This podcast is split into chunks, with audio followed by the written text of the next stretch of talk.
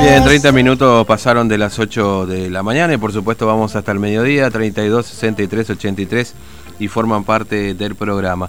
Bueno, ayer cuando arrancábamos le contábamos eh, a partir del testimonio de, de, alguno de los varados en aquel momento, eh, que estaba acá en el centro de cuarentena este, del Juan Domingo Perón. Bueno, esta, esta fuga, desaparición de este chico eh, ahí de, de, este centro, ¿no? Esto ocurrió ya aparentemente el 9 de julio.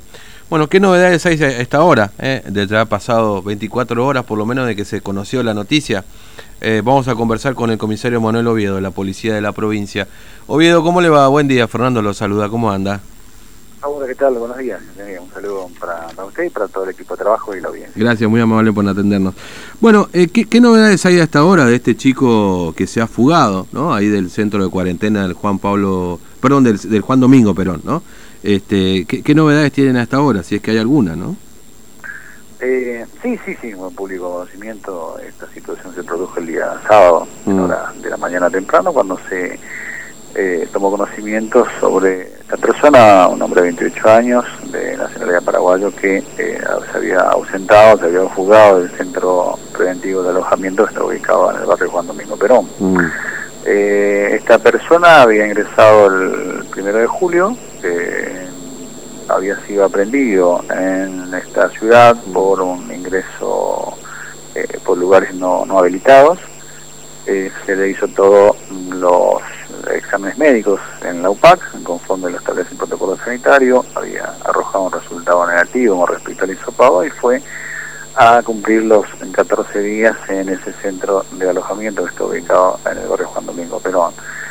El día sábado, en su día eh, número 11, ya le restaban tres días para, eh, para salir. Esta persona tomó la determinación de, marcharse del, lugar. Eh, la información que, que, tenemos es de que este, esta persona ya estaría ahora en la localidad de Alberdi, República del Paraguay. Mm. Es decir que ya tienen, a ver, ¿me escucha audio? Ya, tienen, ahí está, ¿ya tienen confirmado de que está en, en Alberdi, en, Paraguay? ¿O se sospecha o se presume eso? No, no, no, ya están, están trabajando, ah, fueron efectivos eh, la policía de acá porque se inició una causa eh, judicial, mm. eh, conforme el artículo 205. están trabajando con la Policía Nacional y bueno, desde ahí habían informado de que la, la, persona había sido visto por esos lugares. Ah, ya, está, ya se había eh, sido visto en Alberdi ya, efectivamente. Sí, correcto. Este, eh, eh, y, y, aquí él tenía un domicilio, digamos, se hizo algún allanamiento eventualmente al domicilio también, se hablaba de que estaba alquilando ahí por el barrio Mariano Moreno.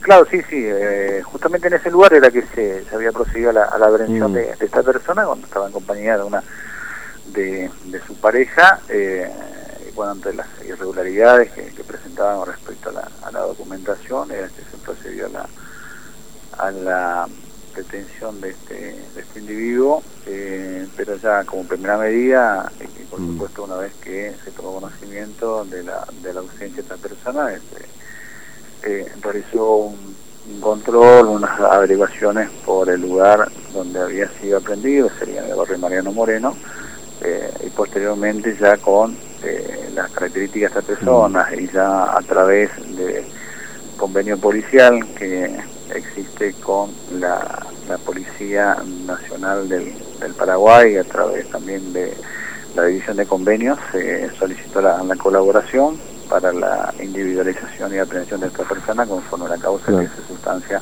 mm. aquí en esta ciudad con intervención de la Instrucción Correccional número uno y la, información que, teníamos, como te dije anteriormente, justamente de que eh, había sido visto por eh, Alberti. Mm.